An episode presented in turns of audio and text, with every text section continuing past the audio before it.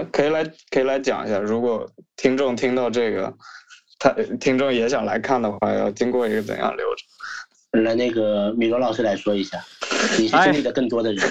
对，呃，就是每周二会刷票，然后他那那个官方网站上你可以注册，注册以后你必须要实名认证。你实名认证的时候，一定要把你的身份证还有手机身份证拍清楚。不然就会像我一样，就会被会会被打回来。然后通过以后就可以购票，但是但是我发现它真的是赔很死，因为我这个网购的逻辑已经已经很很惯性了。我想，嗯，从从购物车中取消订单再去购买，就是如果你呃拍下一个订单你不付钱，其实你会就会被锁到二十四个小时，那很有可能那个比较热门的你就买不到了。对，我就买不到了。那我就我就很绝望啊，就是，就没想到会是这个样子的，就是，呃，他还蛮蛮蛮注重去培养这种粉丝的忠诚性，是吧？不是，他是为了防范黄牛啦啊，防黄牛。对啊，不过我觉得他这个同时也把这事儿搞得非常有仪式感，就你走，你如果是个从来没买过票人，你走一遍这个至少也得两三天。一个礼拜啊，你自己想啊，就是你你是礼拜二买下礼拜天的票，嗯，对，就我的意思，从你注册到你买到票，没错，至少也得两三天，没错，对，而且而且我我点进去，如果我不没有阿迪老师的话，我都不知道应该选哪个，就是站票和那个坐票有什么区别，然后我该选哪个，哪个体验好一点，然后就就是然后整个页面花花绿绿花花绿绿的，然后有这个队有那个队，我跟我跟米罗至今也没有资格买 VIP 票。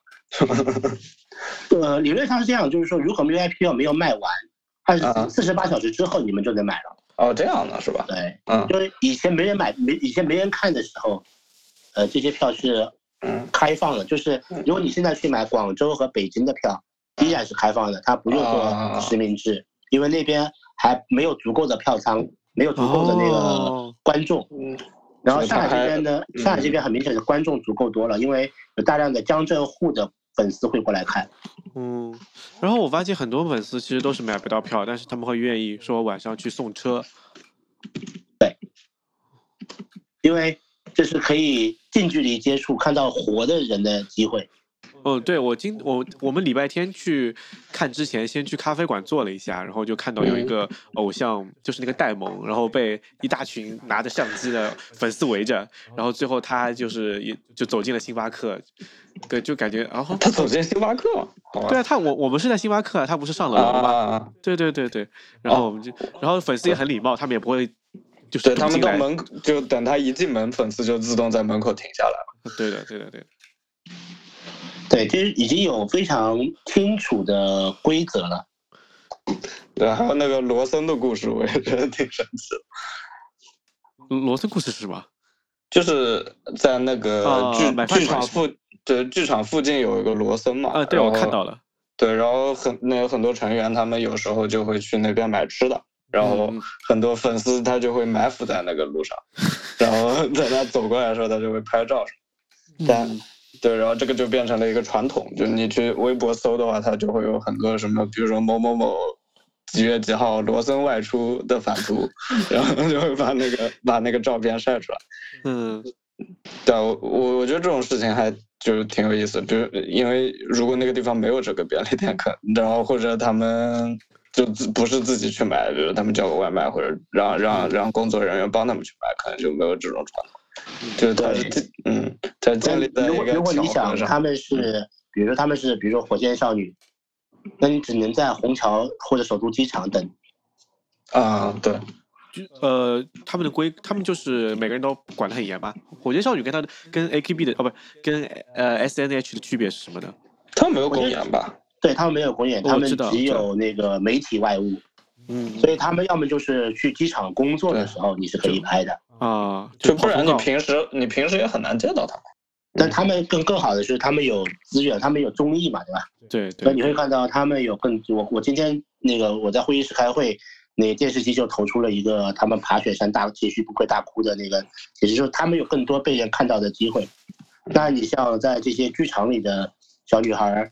他们也有成员能被看到，但那些成员是几百个人里选出几个人来，嗯，而大多数人只能一场一场公演跳，对吧？跳到，比如跳到两百场公演以后，有一部分粉丝支持他，给他投票，他能得到一个好的名次，然后能能分到一些外物的机会啊。但是其实其实这个过程是很挺艰辛的了，很煎熬啊。所以很多人其实还是陪跑的，对不对？大多数人都是陪跑的，嗯，就是三百三百个人里面两百个人是陪跑的。对，而且而且也有很多，就是比如说前两年风光过、战过 C 的，或者说总选拿过一一二名的，到现在可能就是也是站在后面了。是的，是这样子的。嗯，甚至甚至像去年的总选，有一个成员已经有一百万以上的集资了，但是因为被人拍到了和一个粉丝前后走在一条路上。然后艺人会就把这一百万的粉一百万的集资退掉了。哇哦！就你愿意，如果你愿意的话，你可以拿回你这你你已经出过的钱。就是，然后这个粉丝，这个这这个成员，本来我估计能拿到前十六名的，后来没有到前十六名。就相当于他们，嗯，对后事后就这出事儿了嘛。嗯。那当时的艺人会的，呃，管理人员就觉得出了事儿，他们就要有 follow up。就要有一个措施，他们就决定退集资。那退完以后，还有人留下来的，还是愿意为他投票的，那其实也是也就是另一回事了。嗯，所以这个成员后来成绩也还好，只是没有特别好。本来我们认为他是能进前七的，后来后来他就大概二十名吧，进不去了。但她是小姑娘呀，她才十几岁，而且她也她也没有跟那个。粉丝干什么是吧？她就是跟一个女粉丝前后走在一条路上，然后还是女粉丝，哎，还是女粉丝。所以这个女粉丝，女粉丝能出的事儿更多。但是这个这个就所这个是所谓的实锤吗，或者怎么样的？对啊，就有图片出来了就是实锤嘛。哦，对，好吧。然后然后前后有包装的嘛，因为那就是那那又是在一个。酒店门口的路上，嗯，让他们再包装一下，就会让你有很多遐想。哎，所以那个粉丝本人应应该也是比较有名的粉丝，不然就像，没错，那个粉丝大家都认识的。哦，那那这样是那这样子是谁放出来的呢？那就是其他其他成员的粉丝了。哦，或者想搞，反而想搞事情。我我说过了嘛，那个粉丝已经有非常靠前的机会了，那你挡路的话就要被处理掉。天哪，那那你你那那就是，就是这是一个悖论，就是你你在后面你就想走到前面去，那走到前面去其实比在后面更辛苦。你还要防嗯，嗯，是的。哎，所以我我感觉我昨天看公演的时候还能看出很多塑塑料姐妹情的感觉。是。呃，还有就是像他们在。编舞的时候，有很多情况下是不是十几个人一起来嘛？是比如说一组一组一组一组这样的。他们这样一组分是有什么讲究的吗？是会有他们成员内部的安排吗？还是只是从舞蹈的观感上面来考虑？呃，不是的。比如说你们看到的那个，我们叫做 unit，就一场公演里面的非全员曲，我们叫 unit。嗯，unit 呢有几种啦？有人叫 solo，就一场公演最多只会有一首到两首的 solo。对，就一个人拿一个整个舞台的。嗯嗯嗯。那一般来讲是。呃，排名非常好的，或者说只有他能跳这首歌的人，才会拿到这首，能拿拿到这个 solo。就昨天那个跳芭蕾的那个陆佳明吗？许佳琪是吧？呃，许佳琪，对对对，他有他他他第七名呢，他第七名。嗯。然后然后然后这是一种，然后后面的话就会有两人的、三人的和四人的，甚至更多人的。所以你能感觉到，就是说，呃，人越多，很可能你的排名就越厚。但是如果是一个三人的或者说五人的，那谁能站在 C 位又很重要了。嗯，你你们很明显的看到，如果这是个三人的 unit，C 位的衣服是不一样的，对吧？嗯嗯。就所以昨天是生日会，然后看到虽然已经非常的捧场了，给陈冠会很多就是曝光的机会，但其实莫寒在嗯几乎每一个舞蹈中，他都是一个就是 C 位走出来的那个人。对，最后轮位的时候会轮到那个人。这一场公演，莫寒是主 C 了，就全场 C 就是莫寒。但是在第一在前几场公演的时候，陈冠会都是占 C 位的。啊，这样的是吧？对对对，就是在前几年，也就是在去去年开始吧，莫寒才开始占 C 位的。因为莫寒以前是队长嘛。现在队长是戴蒙，对吧？现在队长是钱贝廷，副队长戴蒙。莫寒一开始是队长，后来莫寒不愿意当队长了，就让戴蒙当队长。啊，这样队长。啊，那这个队长有什么需要做的吗？他他担当的是一个怎样的担当？队长要负责排练，要负责对外的那个发言。嗯，所以队里如果出了事儿的话，他要负责。所以他是一个大姐大姐头的这样角色。其实更像一个保育员的角色，因为 像前几年那你小姑娘们一定会出各种事儿，就队长一定背很多锅了。哦。所以，所以如果你做队长的话，事实上很多时候是没有个人的发展的空间的，因为你要照顾队伍嘛。嗯。对他也不像是那种排名，就是你只要你只要你做队长，就会给你很多资源这样。但队长有有奖金，就就队长有有一个津贴，好像多就多几百块钱吧。队长好吧，好吧。然后队长要负责扣钱，比如说那个排练迟到呀什么的。啊，那还是做坏人啊。对的，没错。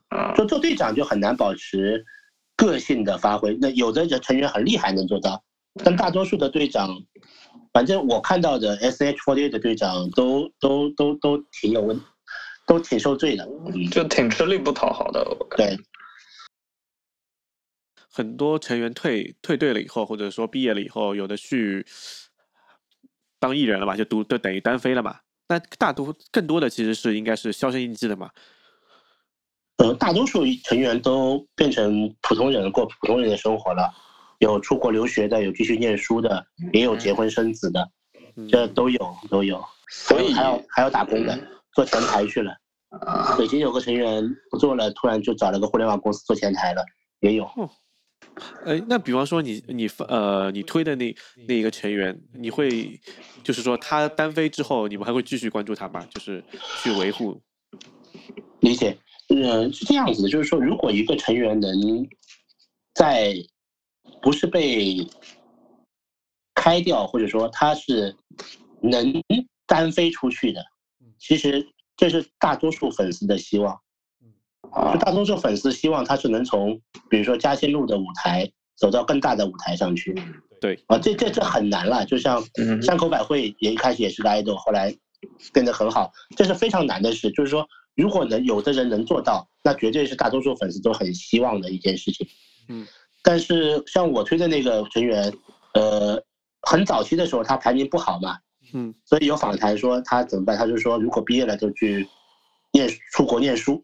大家都觉得很好，但过了几年，他好像看起来能红了，不错。但但他就他就他他说他他不提念书了，他说想开一个店，也挺好的。就是说，就是像我这样的普通粉丝就觉得，如果他能做他喜欢做的事，他开心就很好了啊。当然，当然他能走到更大的舞台上去，当然也不错。那前提是他要很开心才行。那如果。大上了大舞台也也也很辛苦，那大大家就很很矛盾了。所以你们还是把他当做一个身边人来看待的，就是我是的，嗯，我我我我我周围的很多朋友，就是我我是很早期的粉丝嘛，相对早期的粉丝，所以我们更把他当成朋友，就是那种小妹妹，就是表妹一样的朋友。嗯，他年纪比我们轻，但是我们也能看见他一路挣扎的跌跌撞撞走过来，然后慢慢长大了，也就挺欣慰的。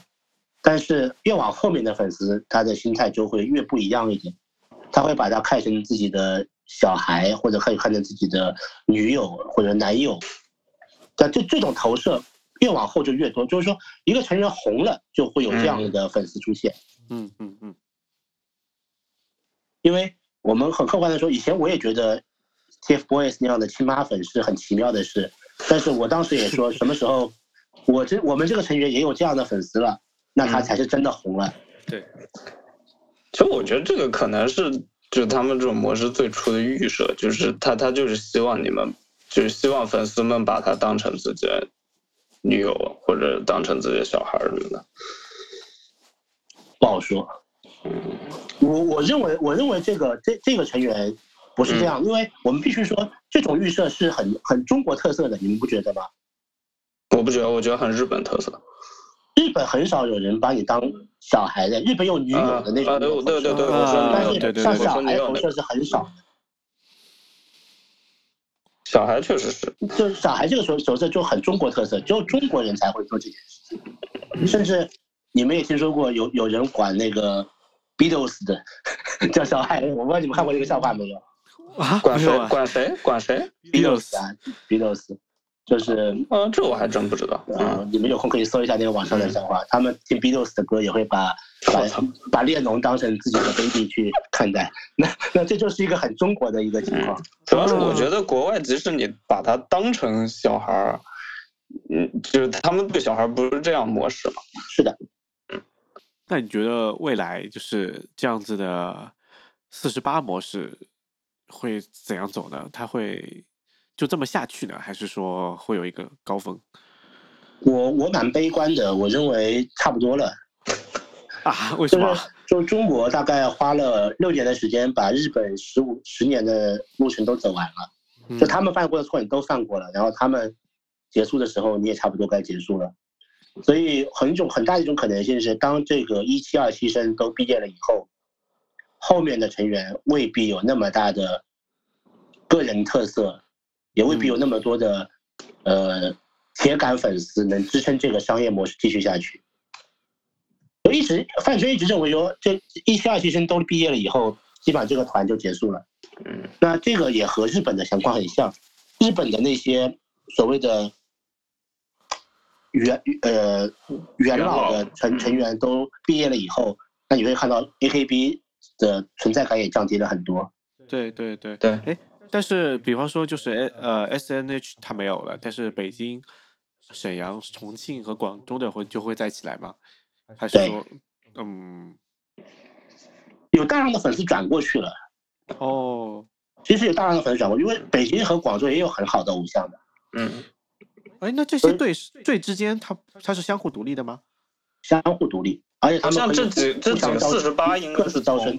啊，这几他们他们股东是同一家的，所以他们的公司的那个资金啊，或者说法人那都是有相相连关联关系的。嗯，对。但是我我看到昨天应该有一个新成员是从沈阳的队转过来的吧？对他们把沈阳和重庆解散了，所以沈阳和重庆的有一部分成员就会去北上广。他他解散的原因是因为觉得市场没有运营不下去了呀，运营不下去了，就是就是第一个，呃，买票的人太少。第二个，除了剧场公演，也没有其他的盈利方式。都为什么？我觉得很很奇怪一点，就比如说像火箭少女，或者说像杨超越这种，他能接很多的通告、很多的广告、很多的代言。呃，VKB 为什么不能推呢？就是可能个人会有，他为什么不会有团体这样推出去，然后让他们一起做，就是这样接通告？就是既做剧场，鞠婧祎嘛，啊，就你们现在讲所谓的四千年美少女嘛，她不是上了那个元宵晚会嘛？对对对，她也是二期生。对对，就是我觉得除了这样的例外，就是以以就是以 S N H 这样一个名号这样打出去的，呃，感觉好像没有。我觉得这可能跟资方还是有关系，就是像火箭，嗯，像火箭少女这种，很大的变化是因为他们的模式不一样。就是像火箭少女的话，他们是先做了一个很热的综艺，嗯，对。然后这个综艺呢，因为有大平台，所以有更强的国民性。有了这么多国民性以后，他们再去就是流量足够了，你再去接各种各样的活动就很容易做。然后像上海剧场这些情况呢，就是很多人，呃，我我我我我我看到的一种观念叫做，呃，Forty Eight 是一种村内的活动。哦，好吧。它有一个固定的范围，就是村里的人有一个玩法。那么。好的做法很可能是出村，就是你在这边把新手村的任务打完了，你就去更大的地图。那另外一种说法呢，叫做扩村，就是还在村里玩，把更多人拉进来玩。对对对，拉更多人进来。所以出村呢，就是你们看到的像鞠婧祎那样的做法。嗯。那还有一些成员呢，希望做扩村，就是让更多的。人来看到这个模式下面也有很多很努力的女孩子。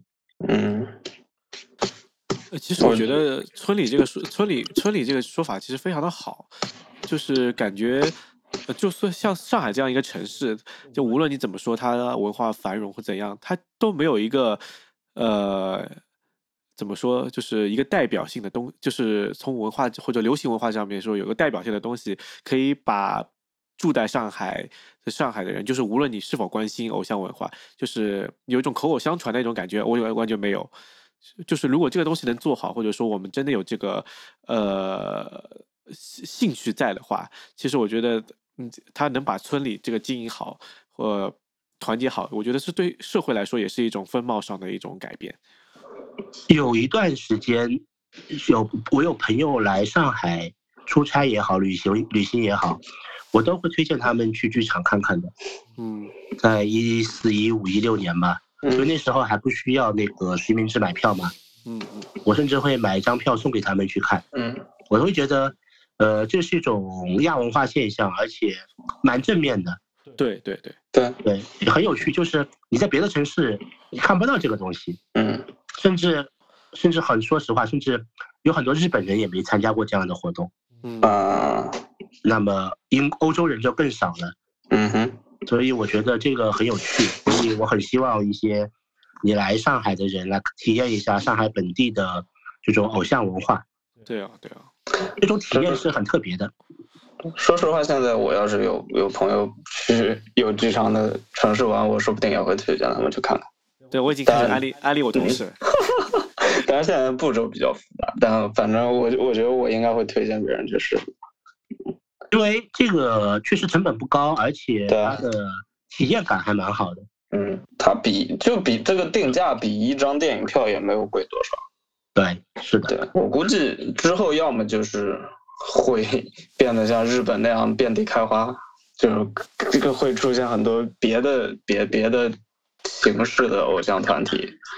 因为我我觉得不就不管这个团以后还在不在，但这个市场还是在的。就大家都还是内心还是那么空虚，对吧？现在人的问题并没有解决，那肯定得有东西来填补这个市场。对的，因为这已经验证被验证是一个可以有很好盈利的生意了嘛。对，呃，你最多的时候就在一五年吧，嗯哼，一五一六年最多的时候，上海同时有四个团四个团体在表演，就是在嘉兴路有一个剧场，在金虹桥有一个剧场。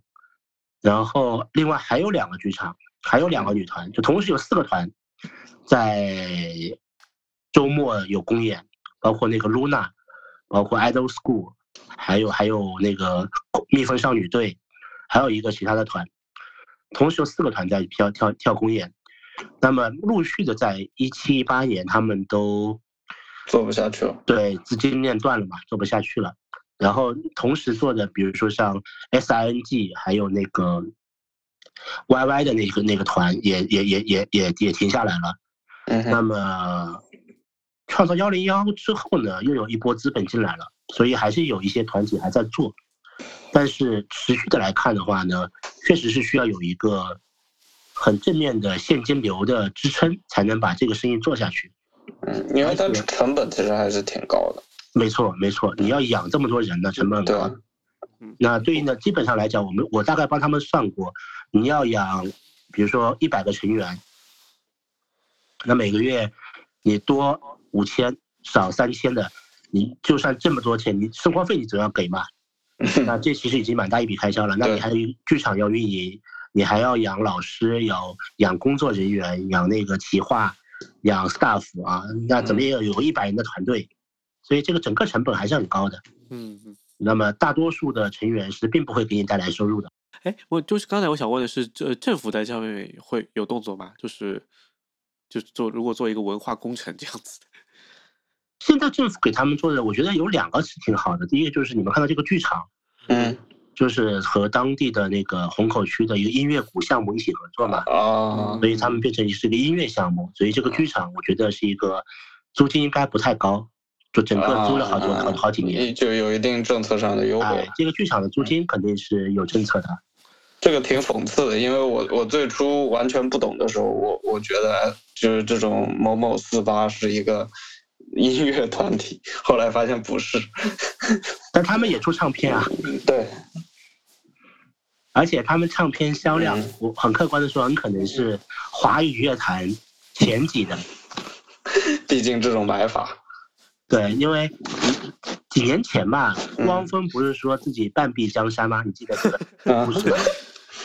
然后另外半壁就是对，因为你去查那个汪峰的那个那个数据来源啊，啊，另外的半壁就是 S N H，因为他一年确实做了一百多场的演一百多场的小型演唱会，嗯，这就是这这也是剧场，对不对？嗯，对。如果你他如果你用人数看，可能汪峰是一半，但你用场次看，S H forty eight 是一半。嗯，我觉得从运营到粉丝到成员，每一方都很努力。对我我我觉得粉丝尤其粉丝尤其努力。这个故事的走向不好，嗯，因为我是能很明显的感觉到现在是在走下坡路的。嗯，那不，但是不是说就是说渐渐开始有起色嘛？就是，呃，新新的他新的那些学员，他们找到了自己的定位。就这么讲好了，就是说，呃，最好的时候就是一五一六年的时候，就是你在觉得一天比一天好。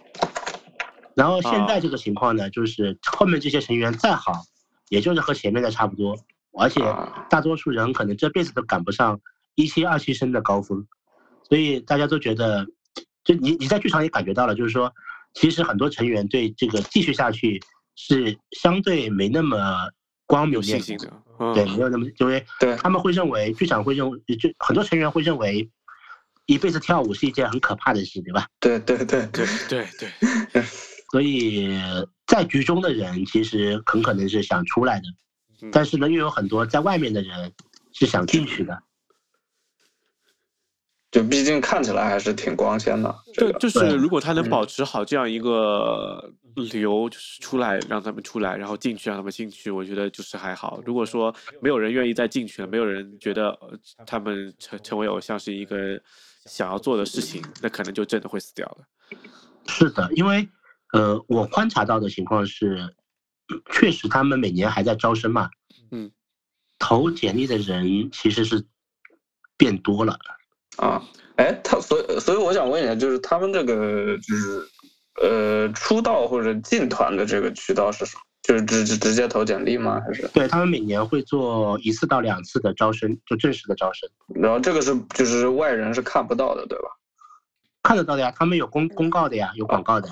啊，我的我的意思是，他们不会有一个类似海选什么的，大家可以去看的这么一个过程。呃，不会，就它还是一个相对亚文化的地方，就是说，他会给那些投简历的，他会有一个书审，嗯，然后然后过了书审以后呢，他会告诉你几月几号在哪里，我们有一个那个二呃二二次选拔，嗯，你来面试一下，啊，然后过完面试以后呢，就第三轮，第三轮就要集中起来，比如说你在三四个城市放到。剧场所在的城市，嗯，然后再做一次三两轮嘛，一轮是歌审，一轮是舞审，啊，然后最后选定的会给你一个合约，要签合约，然后未成年人就需要父母的签字。那就像之前说的，就虽然递简历的人越来越多，那是不是像一期生那样质量高的，他们可能那样高质量的学员，就是想从事。明星道路或者说艺术道路的人，呃，他不会优先在考虑就是这样一个偶像团体了，对吧？其实，如果是那样的人，可能会去选择练习生。就像你现在看到，像去年，不管是 Nine Percent 也好，就是那个偶像男团，对男团女团，就是说更多人会选择去这种练习生公司嘛。嗯。那像 Forty Eight 的这个模式呢，它就是一个门槛低，就你进来就能上台。但是呢，要运气非常好，或者说命非常好的时候，才能遇上大舞台。就是一个宽进严出的，然后那边是严禁宽出。比如说你你进了一个偶像练习，你你是一个练习生，你上一台综艺节目，说不定就红了。嗯，对，而且你再差，你这个曝光率也不小。对的，对的，对的。但 S H 这个就是一个窄众嘛，它就是对村内的一个部分，甚至很多呃其他的呃观众对他还是有刻板印象的。对，比如说，有我知道是有很多人认为这是一个软色情活动吧。对啊。哇，我昨天我我我前两天跟我一个英国的同学我说我要我要去看这个，然后他去。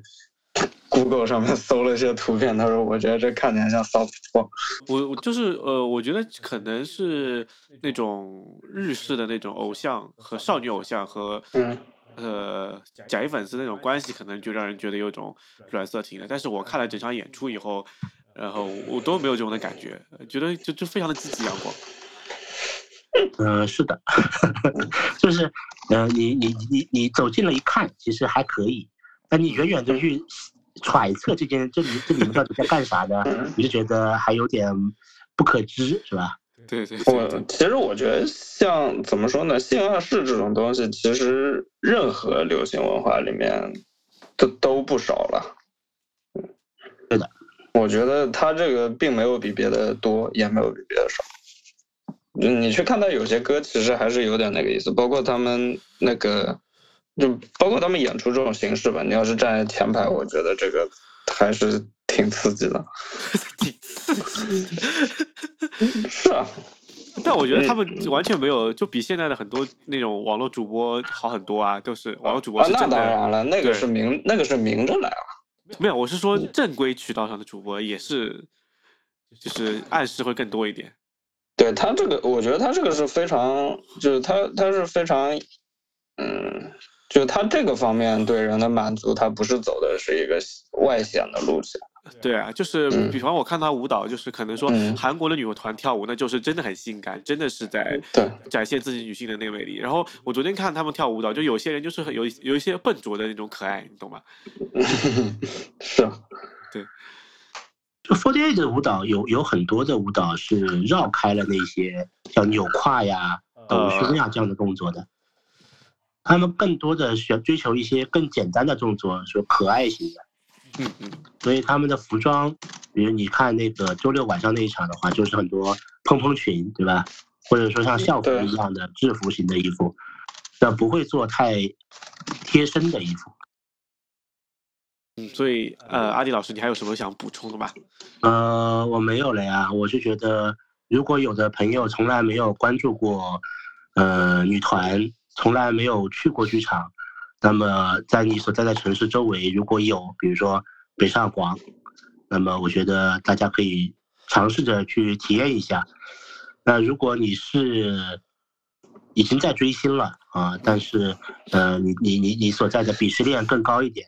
就觉得中国这种女孩是不太行的一种形式的话呢，我也建议大家可以放开，更可以尝试一下，放开心胸，嗯，呃，呃，去去参观一下也挺好的。但另外一种呢，就是如果你是呃年纪比较大的，呃，觉得年轻人在干这件事情是不知所谓的，那我也要替他们解释一下，说这里面有大量的情感的投射和彼此支撑的正能量的部分。嗯，它并不是一个玩物丧志，当然，因为商业因素的存在，它确实会耗费很多金钱和时间。嗯，但是从我观察到的角度来看呢，对很多人是有非常正面的作用呢。我看到过很多得过抑郁症的朋友，因为这些小姑娘的唱歌跳舞，啊，因为这些小姑娘的奋斗的经历，嗯，又重新燃起对生活的希望，啊，又就想着。呃，每年要去总选的时候见他一面，然后一定要很努力的考上很好的大学，或者说很好的生活，让他能够坚持到下一次和小偶像一起过生日啊！这这种事我看到了太多了，所以他还是很正面的，还是很正面的。对他确实给非常多人带来了慰藉吧。对，而且这种粉丝和爱豆路的羁绊。很可能就变成了一段青春的回忆，对吧？而且我觉得这在别的别的偶像里面是很难看到的。对的，因为他真的会给你回应，真的和你一起长大。对，哎，这个话说的我有点感动，鼻子有点酸。明天再去刷票吧。哎，所以，所以你，所以你以，所以你以后，你以后还会去看公演？呃，有机会有时间我会我可能会去看，就我不会拒绝。就是我有原来可能觉得这东西有点傻，但是我看了以后觉得还蛮有意思的。如果我我有我真的有时间，我不会抗拒再去看。对，我觉得我觉得我也是。如果 我觉得我觉得这是一个就就抛开别的不谈，也是一个挺不错的放松活动。对，我觉得是一个很好的消遣。对。我就是，也许作为我来说，我可能不会真的去应援或者是投票这样，肯定也不会周周去看。对，但我觉得这个公演还是值得看的。